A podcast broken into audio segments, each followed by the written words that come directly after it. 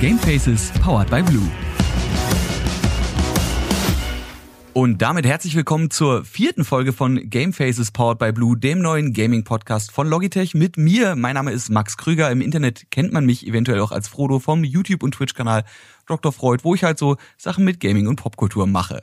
Meine heutige Gästin ist auch in der Gaming-Branche unterwegs. Wer hätte es gedacht, wie eigentlich alle anderen zuvor auch, aber sieht die Sache tatsächlich mal von einer anderen Seite. Ihr Name ist Ilona Kötter. Sie hat Modedesign studiert, hat da das Diplom und hat dann unter anderem als Head of Design bei Campus Marco Polo, bei Tom Taylor, als Concept Designer bei H&M und auch als Designerin bei Job Jeans gearbeitet, hat ihre eigene Firma ge äh, gegründet, Stetter und Kötter heißt die ganze Nummer und äh, arbeitet jetzt bei der ESL und das ist dann auch wieder der Gaming-Bezug und damit begrüße ich Ilona Kötter. Hallo und guten Morgen. Hallo, guten Morgen. Du bist tatsächlich also mal die erste Person, die nicht aktiv im Gaming-Bereich als, als Content Creator oder als Videospieldesignerin oder irgendjemand, der halt quasi die Inhalte äh, liefert, tätig ist, sondern als eine Person, die quasi fürs Auge zuständig ist. Du arbeitest bei der ESL und äh, sorgst quasi dafür, dass alle Menschen, die da irgendwie arbeiten, insbesondere die Spieler und Spielerinnen gut aussehen.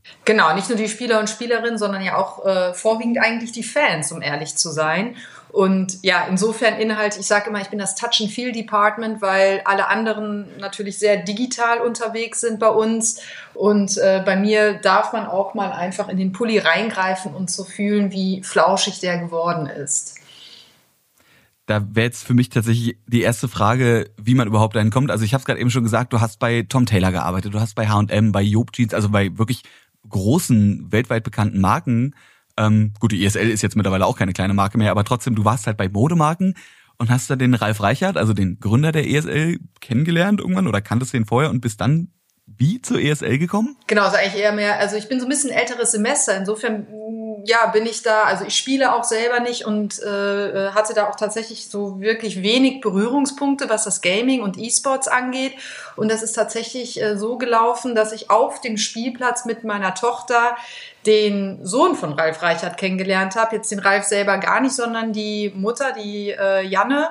Und wir haben uns angefreundet und äh, irgendwann an einem 1. Januar saßen wir bei denen in der Küche und da meinte der Ralf, dass er jemanden sucht für den Online-Store von der ISL ähm, und ob ich nicht jemanden wüsste, der das machen könnte. Und so bin ich da eigentlich wie die Jungfrau zum Kinde gekommen und habe mir das dann selber angeguckt, habe mir dann selber mal eigentlich, weil ich überhaupt nicht wusste, worüber er gesprochen hat mit E-Sports, habe mir dann den äh, Stream von der Katowice Show damals angeschaut, das ist mittlerweile auch schon fünf oder sechs Jahre her. Es muss einer der ersten Katowice Events gewesen sein und ich war total fasziniert, äh, dass es das gibt. Also weil da ja doch wirklich Menschenmengen von 10.000 oder und noch mehr Leuten da in diese Hallen geströmt sind und sich das dann auf den Screens das Spielen angeschaut hat. Und ich fand das, äh, ja, mich hat das fasziniert. Und dann habe ich dem Ralf gesagt, wenn ihr wollt, wenn ihr Interesse habt, fange ich gerne bei euch an. Weil ich eh so ein bisschen eine Pause auch von der ganzen Modeindustrie haben wollte. War das mal so eine ganz schöne Abwechslung. Ja, und da bin ich jetzt immer noch. Das ist natürlich praktisch, wenn man dann direkt äh, so, ein, so ein IEM Katowice oder eben auch so eine ESL One in, in Köln zum Beispiel sieht. Das sind ja die Vorzeige-Events wenn man jetzt nicht unbedingt von den LOL World Championships oder vom, äh, vom Invitational in Dota spricht. Das ist, glaube ich, das, was man Leuten, die mit E-Sport nicht so viel zu tun haben, vorzeigen kann, um zu sagen, guck mal hier, äh, es gibt tatsächlich Menschen, die gucken das vor Ort und dazu kommen ja zu den Tausenden, die da sitzen, noch die Tausende und Zehntausende, zum Teil Hunderttausende, die sich das Ganze dann zu Hause auf Twitch oder auf den, auf den Webseiten, also generell, genau, online angucken. So, also du machst Klamotten für die ESL. Und was genau ist denn deine Aufgabe da? Genau, also ich mache nicht nur Klamotten für die ESL, sondern wir machen natürlich auch so White-Label-Projekte für Publisher. Wir haben eine äh, kleine Capsule-Kollektion für Rainbow Six rausgebracht ähm, beliefern natürlich unsere berühmten Goodie-Bags für die Events. Da bereiten wir dann auch alles vor, von der Tasche hin bis zu lustigen Gimmick-Items, wie zum Beispiel jetzt den Rubik's Cube, den es leider dieses Jahr durch die Pandemie, durch die Situation so nicht in die Welt geschafft hat. Ähm, ja, und unter anderem dann eben auch für Teams. Zwischendurch haben wir auch mal für Big die Kollektion gemacht oder auch eben immer mal wieder Produktionen für Ninjas in Pyjamas. Neben eben natürlich unserer ISL-Kollektion, wo wir da natürlich durch das ganze die Änderung des Brand-Images und äh, den Brand-Refresh hatten wir natürlich die große Gelegenheit, da wirklich konnte ich einmal richtig loslegen und wirklich eine große neue Kollektion für die ESL gestalten, was sehr viel Spaß gemacht hat.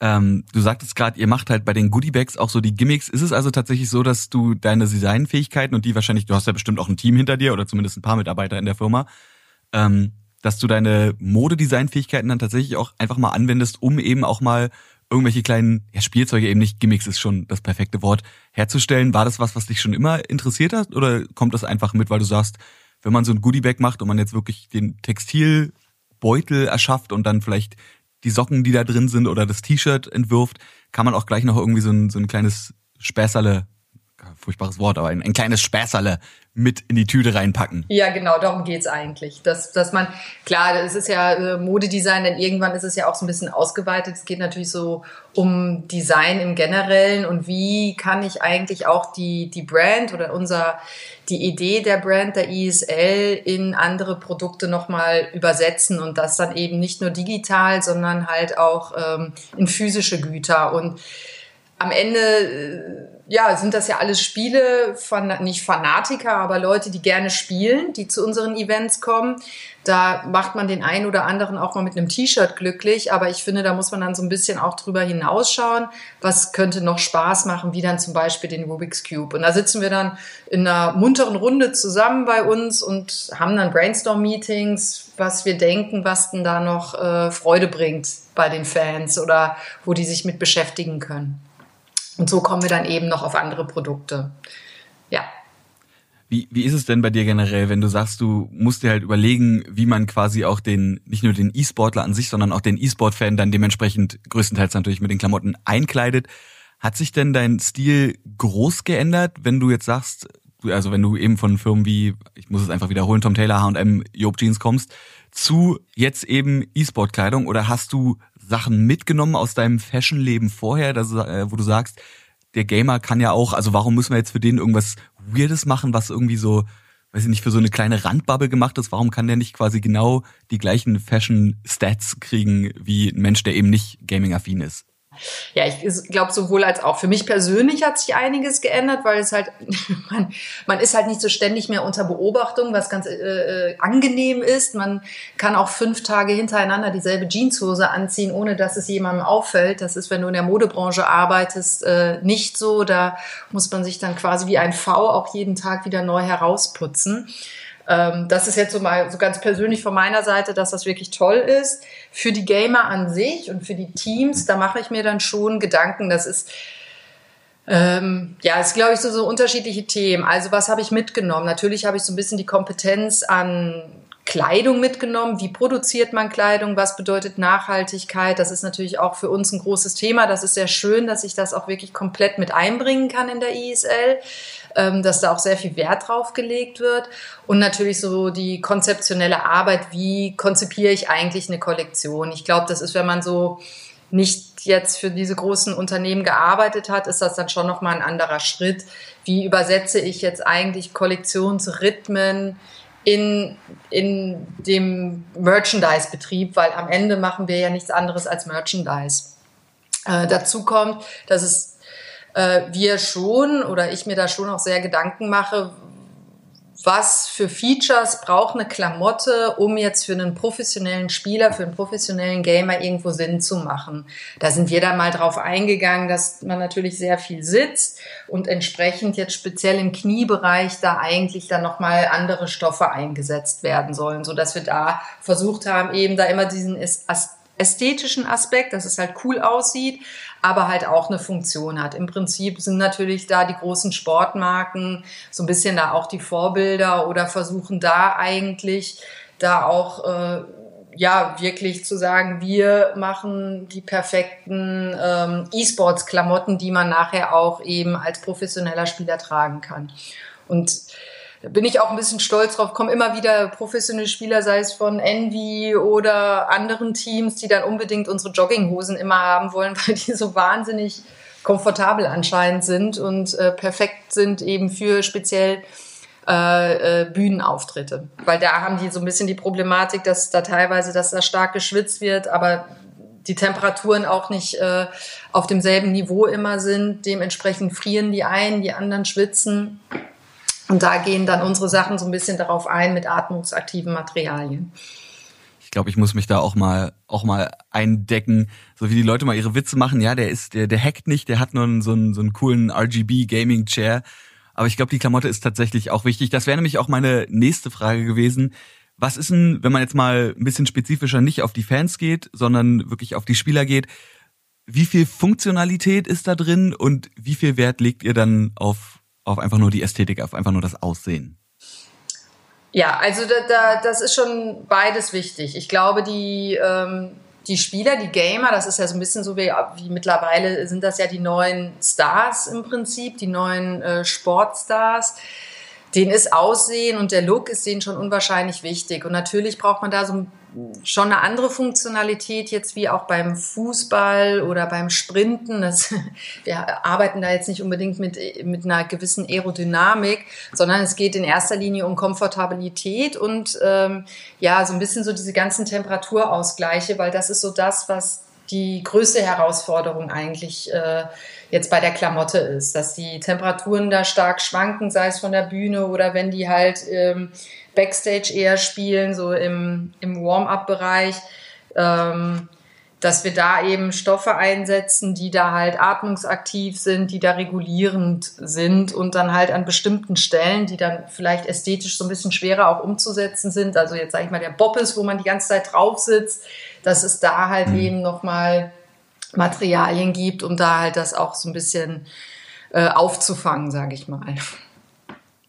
Okay, ja, das mit der mit der Wärme kann ich mir tatsächlich gut vorstellen. Man hört immer wieder von Spielern, gerade natürlich, wenn man jetzt so auf die auf die amerikanischen Ligen guckt, die Amis, die haben ja ihren Fetisch für Klimaanlagen und da kommst du dann irgendwie von draußen, wo 35 Grad sind, in einen Raum, wo 16 Grad sind, fängst dann aber eventuell natürlich, weil du in einem Spotlight sitzt, irgendwie doch noch an zu schwitzen, bist dazu noch konzentriert. Ich kenne das von mir, wenn ich mitten in einem Spiel bin, kann mir auch im tiefsten Winter wird mir so warm, wenn ich mich konzentriere, weil mein Gehirn anscheinend so viel so viel Leistung bringen muss, um meine meinen nicht vorhandenen Skill wieder auszugleichen. Aber das ist interessant. Und dann sagst du, wie gesagt, so Sachen wie in der Kniebeuge zum Beispiel ist ganz wichtig, einfach weil man eben die ganze Zeit auf dem Stuhl sitzt. Gibt's noch so ein paar, so ein paar kleine Kniffe oder irgendwie, weiß ich nicht, ein paar Dinge, die ihr vielleicht euch auch ausgedacht habt, wo ihr sagt, das sind so unsere, unsere Geheimtricks? Ja, so, so ganz so geheim ist es ja am Ende dann doch nicht, weil man sieht's ja dann auch. Aber wir haben zum Beispiel, wie gesagt, da geht's natürlich viel um Materialien, ähm, dass das halt äh, absorbierende Materialien sind oder halt da, klar, unterm Arm die Stellen, wo besonders viel geschwitzt wird, dass das dann halt eben atmungsaktiv ist, dass das Ganze aber auch so ein bisschen lockerer am Körper sitzt. Dadurch, dass die jetzt nicht immer eine athletische Form haben, sage ich mal, die Spieler, geht es natürlich da auch so eher mehr so um den kaschierenden Aspekt. Ich meine, du hast also halt Teams, die, die, die gehen in die Muckibude und haben ihre Ernährungsberater natürlich, die Top-Teams, aber du hast halt viele, äh, ja, die da halt einfach an, eine andere Statur haben. Und da habt ihr dann quasi äh, Klamotten, die, die einfach so ein bisschen die Körperform, der Körperform schmeicheln, statt irgendwie ein Spotlight auf die Stellen zu werfen, wo man dann vielleicht doch irgendwie, wenn man einen kleinen Bauch hat oder was weiß ich was, ein bisschen, ein bisschen unsicherer ist. Also da wird tatsächlich, tatsächlich genauso getrickst wie äh, in der, ich hätte fast gesagt, in der normalen, aber in der Nicht-Gamer-Modebranche. Ja klar, natürlich wird da auch getrickst. Und am Ende ist es ein T-Shirt mit zwei Armen. das, das ist wahr, aber es ist ja eigentlich eben kein T-Shirt, sondern ein Trikot. Und da ist jetzt die Frage, warum kann man denn für die Spieler nicht eigentlich ein total fancy T-Shirt oder weiß ich, ein Poloshirt oder ein Hemd oder was man auch immer an, an Oberbekleidung so entwerfen könnte, entwerfen. Warum ist es denn ein Trikot? Warum ist es ein Trikot? Also so was ich gelernt habe in der Zeit, in der ich jetzt bei der ISL arbeite und mit den Teams zusammen äh, äh, rede und für die auch teilweise ähm, die Trikots eben entwerfe. Ähm, ist häufig die Antwort, dass sie so nah wie möglich eigentlich am Originalen, am echten Sport sein möchten. Ich meine, wenn du so nach Korea guckst, die haben tatsächlich ganz viel eigentlich Poloshirts und ganz viel, auch teilweise äh, Gin Air, die hatten dann ja auch so, so Mil militär angehauchte Jacken ähm, ich weiß nicht, ich glaube, das ist zum einen, weil sowas dann eben, so ein Hemd ist dann einfach nicht ganz so bequem wie jetzt ein, ein T-Shirt oder ein Trikot. Aber das Trikot, ich glaube, das hat mehr eine psychologische Komponente. Dass die wirklich aussehen möchten, die Spieler oder die Teams möchten so aussehen und auftreten wie im echten Sport, wie im Fußball oder wie bei der NFL. ähm, ja, dass sie echte Trikots anhaben finde ich mittlerweile auch sehr passend. Also wenn man sich so die, die Trainingsregimes der Teams anguckt, ich weiß nicht, wie sehr du da drin bist, aber du wirst ja bestimmt auch öfter mal mit, mit Teambesitzern und bestimmt auch mit Spielern geredet haben. Und ich meine, du sagst es ja, es gibt Spieler, die haben zusätzlich zu dem Fakt, dass sie eben am PC sitzen und da ihre Reflexe und ihre, ihre Skills trainieren, die haben eben einen Ernährungsberater wie auch ein Ronaldo oder die haben äh, einen Sportplan, um einfach zu gucken, dass die körperliche Fitness der ja doch größtenteils geistigen Fitness, die man beim Gaming braucht, äh, mithalten kann. Wie man sagt, ein, ein gesunder Geist in einem gesunden Körper. Und wenn du dann quasi dazu beitragen kannst, dass die Spieler sich umso wohler und umso besser fühlen und das einfach wahrscheinlich wirklich der letzte psychologische Kick noch ist, man kommt dann auf die Bühne, man hat dann da die tausende Leute, die einem zuschauen und dann sieht man einfach noch gut gestylt aus und fühlt sich da wohl. Ich glaube tatsächlich, dass äh, das ja das hilft. Genau, das, ja, das ist ja so, wie wenn du zu einem Wettkampf gehst, dass du da halt so in Anführungsstrichen ja auch teilweise so deine Ticks hast, was ziehst du zuerst an, welche Reihenfolge machst du was. Und da gehört natürlich die Kleidung eben auch dazu und eben mit diesem eher wirklich, glaube ich, auch tatsächlich damit der, der psychologische Aspekt. Und es hat auch so ein bisschen eine praktische Komponente, dass du auf diesen äh, Jersey-Trikots. Das wird ja, das ist nochmal so ein bisschen eine andere Printtechnik, wo dann die Logos der Hersteller ähm, auch wirklich mit Farbverläufen eben in ihrer ganzen Vielfalt dargestellt werden können. Das ist tatsächlich auch nochmal so eine technisch, technische Darstellungsform für die, für die Sponsoren. Okay, dann sind am Ende also quasi nicht nur die Spieler, sondern auch die Sponsoren und Teambesitzer alle happy. Wie lange braucht man denn eigentlich für, für ein so ein Stück? Also angenommen, du kriegst jetzt von sei es äh, NIP, also Ninjas in Pyjamas, die Anfrage, wir hätten gern, wir würden uns gern einmal rebranden, wir finden unsere alte Marke jetzt nicht mehr so cool, wir wollen jetzt die neuen Ninjas in Pyjamas werden und wir brauchen dazu natürlich auch ein Team-Jersey. Wie lange sitzt du dann oder sitzt ihr dann im Team an einem so ein Stück, bis es dann von der ersten Idee soweit ist, dass es der erste Dip-Spieler trägt? Ja, das ist in der Regel dauert das dann schon eher so äh, um die um ein halbes Jahr rum, um ehrlich zu sein, weil du hast ja dann ähm, wird es erstmal, wird es gezeichnet, wird es äh, zeichnerisch dargestellt, teilweise dann mit 3D-Renderings äh, nochmal so ein bisschen deutlicher gemacht, weil wir natürlich im Modedesign eher mit ähm, Flat Sketches nennt man das arbeiten, also wirklich mit 2D-Illustration. Ähm, damit kann nicht immer jeder etwas anfangen. Das ist dann immer so ein bisschen einfacher, wenn das Ganze dann auch so aussieht, als ob das jemand anziehen kann, also eher eine 3D-Illustration äh, wird. Und ähm, dann ist das meistens, dass das hin und her geschickt wird, ob das dann alles passt und stimmt. Dann muss das mit den Sponsoren abgestimmt werden. Dann kommt noch mal ein Sponsor hinzu. Das ist ja, was heißt leider, im E-Sport ist das ja schon auch so, dass das immer wieder äh, Änderungen sind. Das ist ja nicht wie beim Fußball, dass am Anfang einer Saison die Sponsoren mhm. und Spieler feststehen, sondern das äh, sind ja wahnsinnig viele Wechsel auch innerhalb einer Saison. Und das muss immer abgestimmt werden. Und das ist fast mit der längste Prozess, dieser Abstimmungsprozess. Und dann geht es eben weiter äh, in, die, in die Bemusterung, wie es so schön heißt, dass dann ein erstes Muster gemacht wird im, im Originalmaterial und dann ähm, wird dann halt der Fit ausprobiert, wenn das dann da ist. Das dauert in der Regel zwischen zwei und vier Wochen, bis so ein Muster da ist. Dann wird das anprobiert von den Spielern, teilweise dann auch äh, Probe getragen, ob das auch alles so funktioniert und gut sitzt und passt. Ähm, ja. Und wenn das dann im Großen und Ganzen schon super ist, dann geht's dann meistens gleich in die Produktion. Aber das bedeutet dann auch, dann werden die Stoffe erstmal bestellt. Und wenn die Stoffe bestellt werden, müssen die erstmal gestrickt oder gewebt werden. Dann kommen die an, dann wird geprintet, zusammengenäht. Dann ziehen dann auch noch mal so äh, paar Monate ins Land, bis das dann alles wirklich fertig ist und die Leute das dann anziehen können. Aber wir haben auch schon Trikots innerhalb von zwei Tagen gemacht. So geht also gibt sehr viel. Wir produzieren in Portugal ganz viel. Da sind die Lead Times, also die Lieferzeiten sind da extrem, können sehr, sehr schnell sein. Beeindruckend. Ähm, ist es denn bei euch so, dass ihr auch so so Wechselprozesse oder Wechselwirkungen habt, weil ihr kriegt ja größtenteils so Logos von Sponsoren und von Teams zugeschickt, aber gab es auch schon Momente, wo du vielleicht gesagt hast, jo, das Logo, wie ihr es jetzt habt, sieht vielleicht auf einem Stück Papier oder auf dem Basecap irgendwie ganz geil aus. Ich kann das aber eigentlich nicht cool auf dem Trikot drauf basteln. Können wir das vielleicht ein bisschen, also könnt ihr euch ein breiteres Logo oder ein schmales oder weiß ich nicht, was eins, was höher ist, äh, ausdenken. Gab's sowas schon mal oder wart ihr bis jetzt eigentlich immer happy mit dem, was ihr so zugeliefert bekommen habt? Nee, leider nicht. nee, da ist das ist immer. Hab ich mir fast gedacht.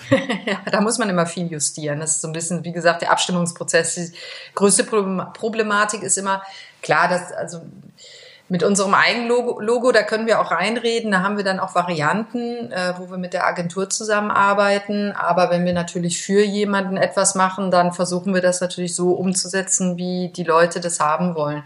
Äh, häufig ist dann aber eher mehr die Problematik gar nicht so die Dimension, sondern eher die Farbgebung, dass dann Dinge gemacht werden wollen, die, wenn man dann eben kein Trikot hat, sondern das dann zum Beispiel auf einem normalen T-Shirt nochmal drucken möchte, das dann immer so mit den Techniken dann gar nicht so geht. Da muss man da nochmal komplett ähm, das Logo überarbeiten oder teilweise dann auch Dateiversionen geschickt werden, die dann vielleicht funktionieren im digitalen Bereich, aber dann halt eben nicht im physischen Bereich.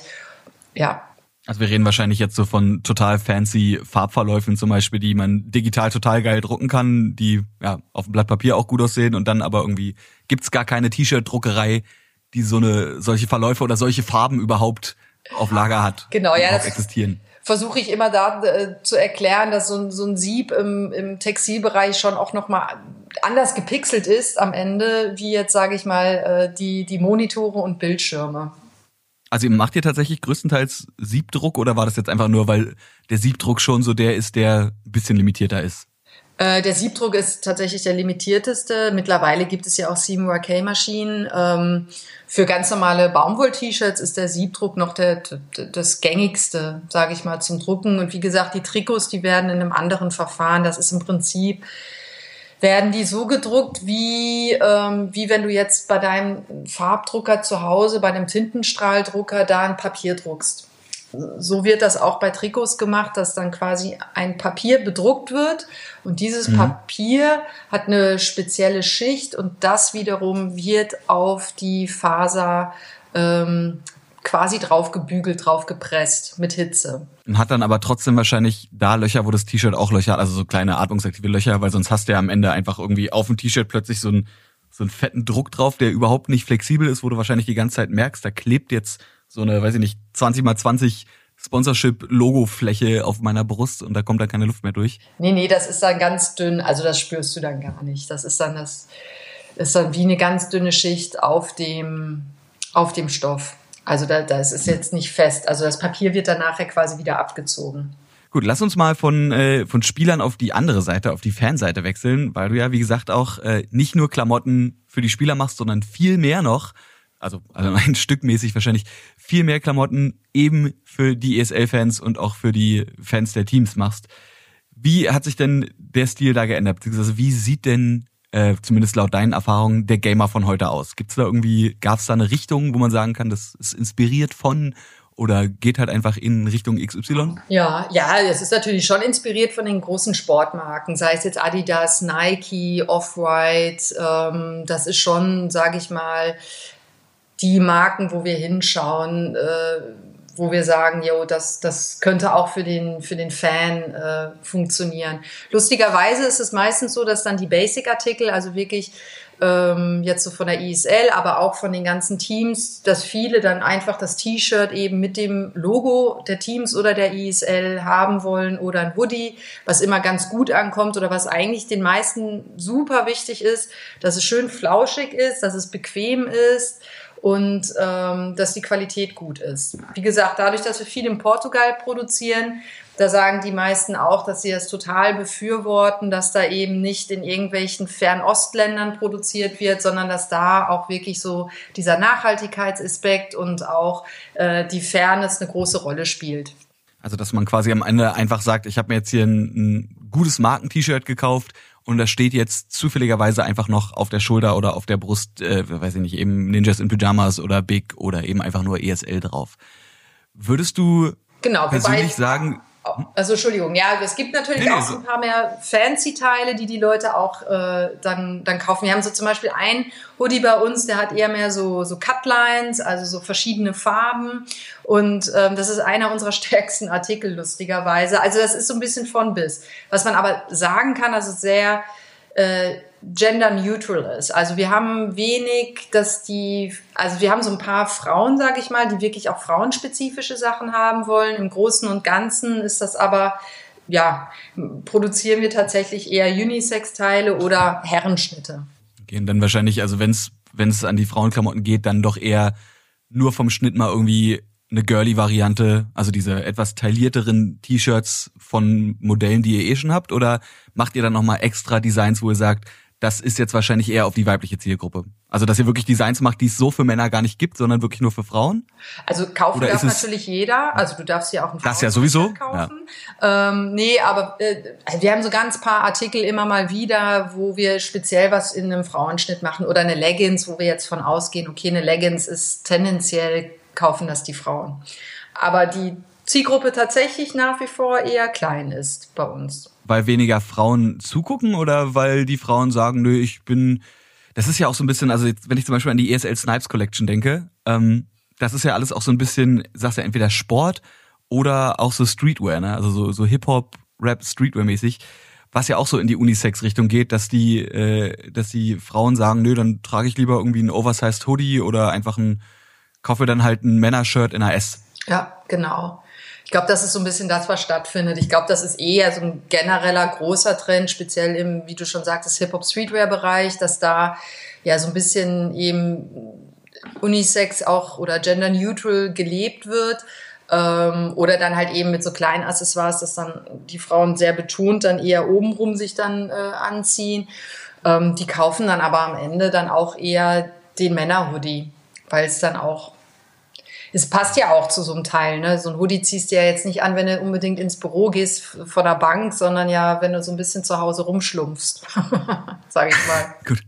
Tatsächlich, ja, na klar, wenn man, wenn man einfach zu Hause irgendwie entweder, wenn es kalt ist, ein bisschen auf der Couch chillen will oder auch einfach beim Zocken schön in seinen ESL oder Team XY Hoodie sich, äh, sich einmurmeln will. Genau.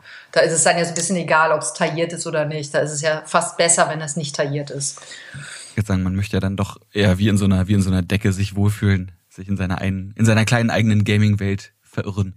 Wenn wir jetzt sagen, dass aber trotzdem Gaming Mode wird, also nicht nur popkulturell gesehen, sondern eben, wie wir es hier auch jetzt mit dir als schönes Beispiel haben, wirklich wortwörtlich Mode. Mhm. Könntest du dir vorstellen, dass es Fashion, Fashion Shows gibt für Gamer, für Gamer Mode? Und wenn ja, wie würden die aussehen? Wie würden die sich von so einer typischen normalen Runway-Show unterscheiden? Oder würden die sich gar nicht unterscheiden? Wäre es dasselbe? Ja, ich glaube, es ist ganz lustig, weil wir das immer wieder thematisieren und ich glaube, so äh, zu Beginn finden alle es immer total spannend, dass dann quasi das wie, wie eine echte Fashion-Show dann ist. Ähm, wobei ich denke, das wird halt auch so ein bisschen nochmal angeheizt durch, durch die Pandemie und durch die Situation, in der wir uns befinden, wirklich mehr digital werden. Dass man da halt einfach auch wirklich Charaktere aus den Spielen, sei es jetzt aus dem CS-Bereich, dann da auch mit einbaut und die dann quasi die virtuellen Models werden. Sowas in der Richtung, denke ich, kann es geben, wird es geben. Wird es auch nicht nur im Gaming geben, sondern da wird es gerade ganz viele Überschneidungen äh, finden da auch gerade ja im Gaming statt, zu, sei es jetzt ähm, zwischen äh, Teams, so wie Fnatic jetzt eine Kooperation mit Gucci angefangen hat oder aber auch Kooperationen mit Spieleherstellern, mit Publishern und Modelabels. Da haben wir dieses tolle Beispiel von Louis Vuitton, die dann halt eben diesen Case gemacht haben für, äh, für die LCS, für League of Legends. Mhm.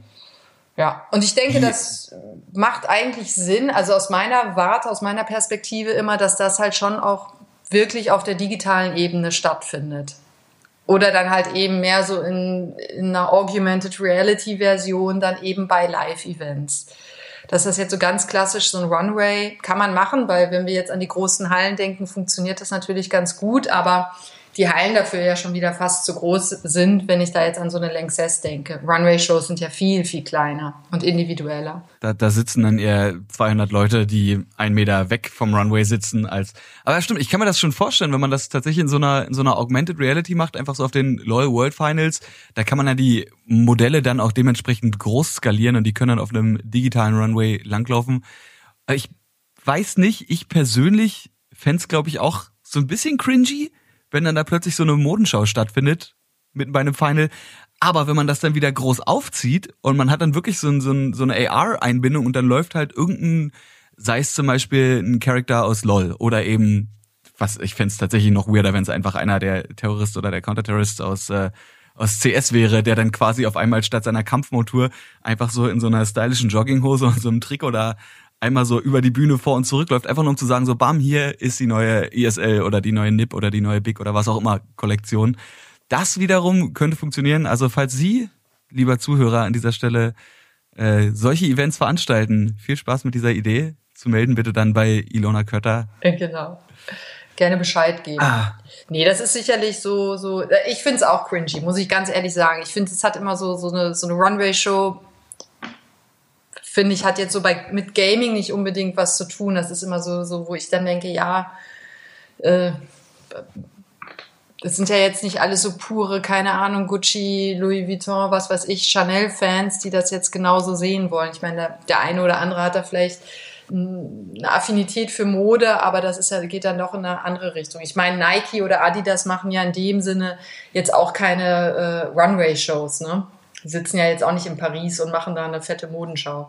Nö, die haben dann äh, zum Beispiel ihren Ninja, der dann einfach auf Twitter sagt, yo, hier ist übrigens der neue Adidas X Ninja Schuh, äh, hier ist ein Bild, hier ist ein Bild von mir und jetzt äh, hier ist ein Link. Viel Spaß. Ist der noch da? ich weiß es gar nicht, ich habe das gar nicht mehr verfolgt. Bin mir ehrlich gesagt gar nicht sicher, aber der war wahrscheinlich eh instant ausverkauft. So, so wie das halt immer ist bei Limited Editions. Ja. Das wäre auch direkt meine nächste Frage gewesen. Was ist denn das, das fancyste oder, weiß ich nicht, speziellste, weirdeste Kleidungs- oder von mir aus auch generell Stück, was ihr entworfen habt, wo du sagst, das war wirklich, weiß ich nicht, da war die, da war die ganze Produktionsreise schon total weird oder das Ding sah am Ende einfach total abgespaced aus und das tragen von 100 Leuten auch nur zwei, weil für alle anderen ist es schon zu extrem oder zu, zu speziell. Ja. Oh, kann ich, ganz ehrlich, habe ich keine gute Antwort drauf, muss ich ganz ehrlich sein. Also ich glaube, so dadurch, dass ich halt so meine Historie jetzt auch heraus einfach immer in sehr kommerziellen Unternehmen gearbeitet habe und natürlich so der Fokus äh, da schon auch ist, dass die Sachen sich zumindest halbwegs gut verkaufen. Ähm, es ist meistens dann schon vorher gescheitert oder ich habe es hat dann doch irgendwie geklappt. Ich meine, so die LA Collection, die wir letztes Jahr gemacht haben, die ist eigentlich so ganz cool. In Amerika haben das jetzt auch nicht so viele Leute gekauft, aber es sind jetzt auch nicht nur zwei. Also da haben wir so eine ganz coole Batik-Kollektion gemacht, die in dem Sinne jetzt auch gar nichts äh, mit, mit Gaming, sondern da haben wir auch mehr so einen Lifestyle-Aspekt aufgenommen. Ja. Aber so jetzt aber was so, komplett abgespacedes, total durchgedrehtes, ähm, haben durfte ich leider bisher noch nicht so richtig machen. Ich war immer noch damit beschäftigt, die ganzen Basics erstmal aufzubauen. Finde ich persönlich aber auch gut, wenn man einfach äh, Klamotten, die eigentlich so einer Nische, auch wenn man jetzt Gaming mittlerweile nicht mehr als Nische bezeichnen kann, ähm, aber irgendwie manchmal fühlt es sich ja doch so an, man fühlt sich ja doch irgendwie zu so einem ausgewählten Kreis von Leuten, die halt Gaming feiern und das ist so eine große Community. Ich kenne das außer Musik theoretisch auch, mhm. ähm, so mit Bandshirts und ich bin da auch immer ein Fan von mittlerweile, wenn Klamotten eben nicht mehr so aussehen wie so, das ist jetzt das typische Shirt von einer Metalband oder das ist jetzt das typische Shirt von jemandem, der Gamer ist, weil da ist bunt und da ist eine lustige Figur auf oder irgendwie ein pseudo-witziger Spruch, sondern wenn eben Klamotten mittlerweile einfach auch gut aussehen können, gute moderne Schnitte haben und wenn dann da irgendwo ein kleiner, weiß ich, sei es so ein, so ein kleiner Aufnäher an der Seite oder sowas, wo dann ein so ein kleines Ding drauf ist, wo jemand, der das Spiel kennt oder das Franchise kennt, sagt, ey cool, das ist doch hier äh, Counter-Strike oder LOL oder was weiß ich was. Ähm, aber der Außenstehende gar nicht checkt, oh, ach, das ist ein Gaming-T-Shirt, sondern einfach sagt, ey, das ist ein geiles Shirt. So, ich finde, da, da muss man hin. Ich, ich meine, du klangst gerade eben so ein bisschen traurig, als du meintest, dass du bis jetzt sowas noch nicht entwerfen konntest. Hast du denn theoretisch schon was im Hinterkopf, was du gerne mal machen würdest? Oder gab es schon mal was, wo du angesetzt hast und es wurde dann abgesägt, weil es eben zu speziell war? Also hast du eine irgendeine Idee für irgendwas total krasses? Ja, ich glaube, so, so, so mehr so, so im, sag ich mal, Kopfbedeckungsbereich, da kann man noch so, so in Brillen oder Visiere, sowas in der Art, da kann man sicherlich noch so komplett mehr abspacen oder dass man halt auch wirklich noch mehr auf die Games eingeht. Jetzt zum Beispiel bei CS, ich finde, das, das liefert schon auch so eine tolle Inspiration eigentlich und tolle Ideen, welche Richtung man gehen kann. Das ist halt häufig dann ähm, zu abstrakt, sage ich mal, jetzt für die für unsere Zielgruppe, dass man da dann wirklich so äh, all in geht und dann sage ich mal so eine komplette Montur äh, dann mhm. konstruiert. Das ist dann wahrscheinlich dann wieder zu, zu modisch oder zu speziell oder geht in so eine Cosplay-Richtung einfach rein.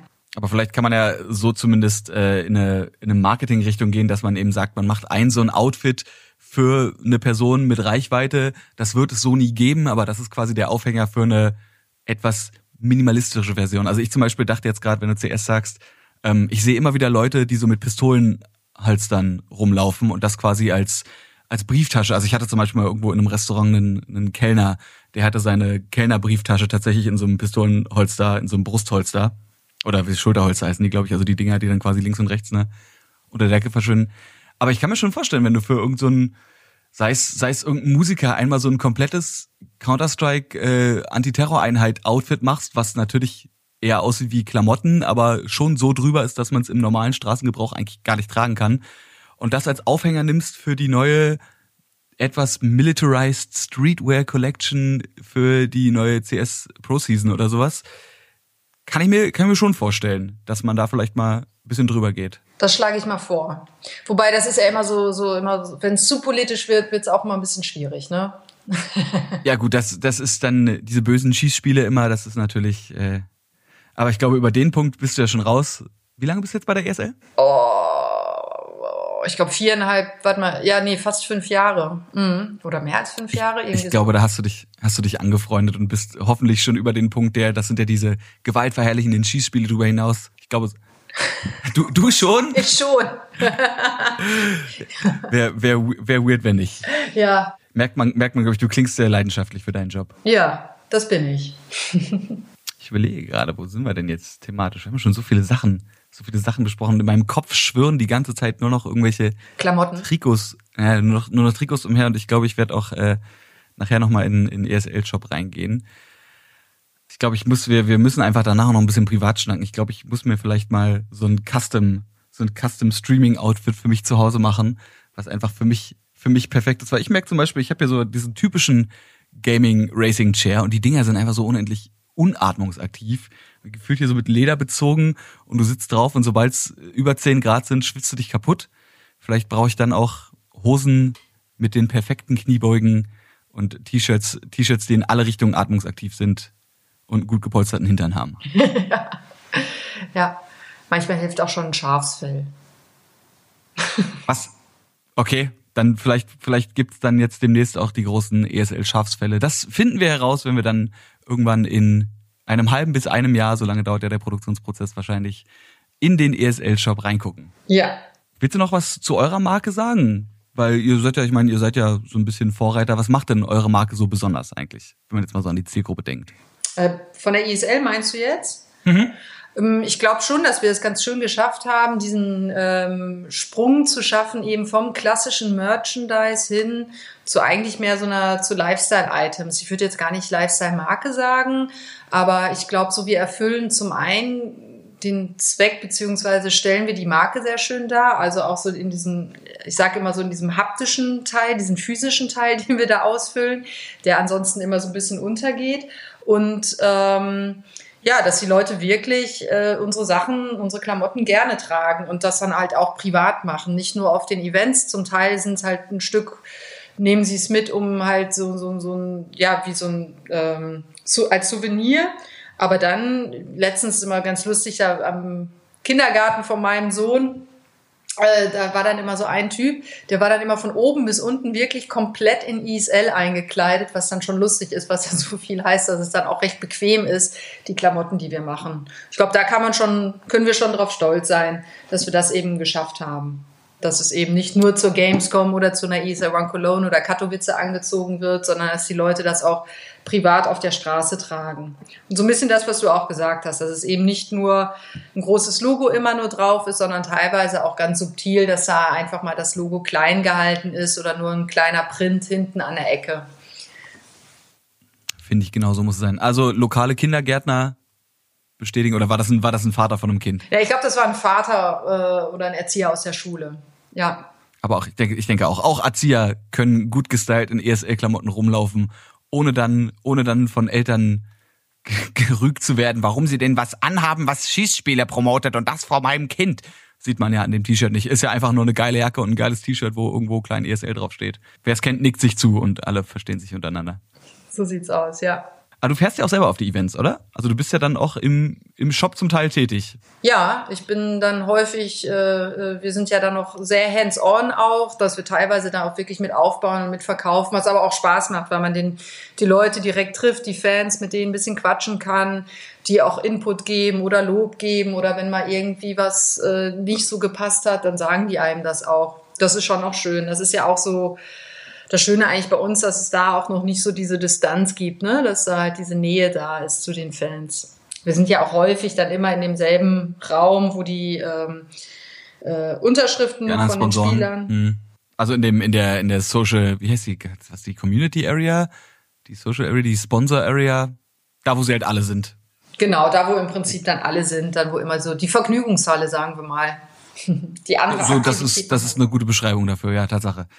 Das klingt gut. Und ihr nehmt euch dann quasi Infos mit. Gab es dann schon mal irgendwas, wo ihr gesagt habt, das konnte man direkt so umsetzen? Oder gab es irgendwann mal einen Fan, der die vorbeikam und sagte, ey, wie wär's denn, ich wünsche mir ein T-Shirt, was so und so aussieht? Oder wie wär's denn mit Kleidungsstück XY? Also ich meine, ihr verkauft ja zum Teil auch Socken. Es gibt ja auch ESL-Socken. Es gibt ja nicht nur T-Shirts und Hosen, ja, aber diese, diese Hipbags und Socken, das ist so ein bisschen auch was, was daraus entstanden ist, was auch so ein bisschen so auf Community wünschen, was jetzt demnächst kommt, sind dann eher mehr so Pins, dass, dass die da auch welche haben wollen von der ISL, eben so auch im CS-Bereich wieder, aber ja auch in Dota, in anderen Spielen ist das ja so eine große Sache mit den Pins. Das sammeln die dann äh, tatsächlich, dass wir dann sowas eben auch für die ISL machen. Das sind dann eher kleine Teile. Aber so was gut eben immer ankommt, sind eben so dieses Fluffelige und das Weiche, dass unsere Materialien halt wirklich so komfortabel sind. Das spiegelt es eigentlich immer wieder, dass die Leute darauf stehen. Jetzt habe ich noch eine letzte Frage. Gibt es schon und ich bin einfach nur blind? Und wenn nicht, wann gibt es ESL-Unterhosen? die gibt es noch nicht tatsächlich. Ähm, die wird es irgendwann geben. Vielleicht, vielleicht auch nicht. Das müssen wir mal schauen. Ist das so ein Ding mit Unterwäsche? Weil ich merke das auch immer, wenn ich selber für die Charity-Streams, bei denen ich arbeite oder auch bei der Band tätig bin, gibt's immer einen, der sagt, was könnte man denn noch verkaufen im Shop? Ich meine, wir haben so Jutebeutel damals oder dann eben diese, diese Totebags, diese Tonbeutel, T-Shirts natürlich, Klassiker, Mützen. Und dann kommt immer einer und sagt, ja, aber Unterwäsche. Wie wär's denn mit Unterwäsche? Und dann sagen wir alle, ja, voll geile Idee. Und dann drei Minuten später kommt so, ja, aber nee, Unterwäsche kauft doch keiner. Aber wieso nicht? Jeder braucht Unterwäsche. Die große Diskussion, ehrlich gesagt, bei den Männern geht dann immer los, welche Unterwäsche, ne? Diese engen Unterhosen oder eher die Boxershorts? Ah, ja, und, gut. Und damit ist meistens die Diskussion dann auch schon beendet. Das, das ewige Dilemma. Genau, das okay, also ewige also Dilemma. Da, da scheiden bei euch sich einfach so ein bisschen die Geister. Ähm, und meistens kommt man da nicht auf einen Nenner. Es gibt wenig, die dann sozusagen beide tragen. Das ist dann entweder Boxershorts oder die, die eng. Vielleicht gibt's ja irgendwann mal, äh, vielleicht sogar dich, eine Person, die irgendeinen Hybriden erschafft und damit die ultimative Unterhose nicht nur für Männer, sondern vielleicht auch für Gamer erschafft, ja, die, die sowohl, die sowohl Kontrolle als auch Komfort und Atmosphärität bietet. Genau, ja. So kleinen Schweißpads ja, hinten vielleicht.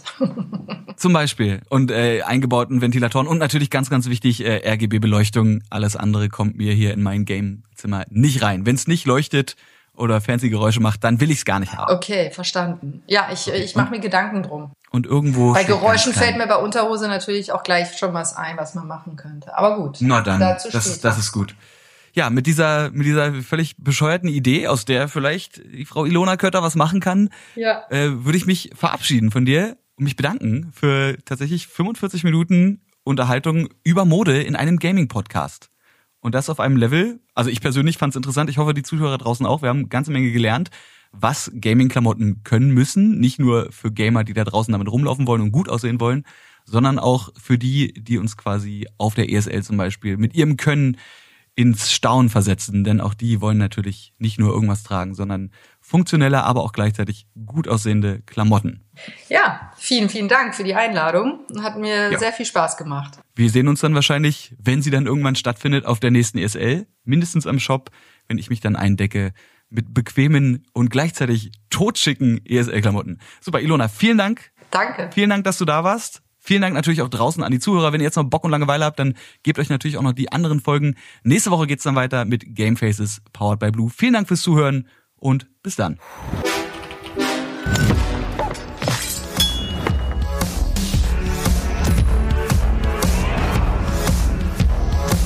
Game Faces Powered by Blue.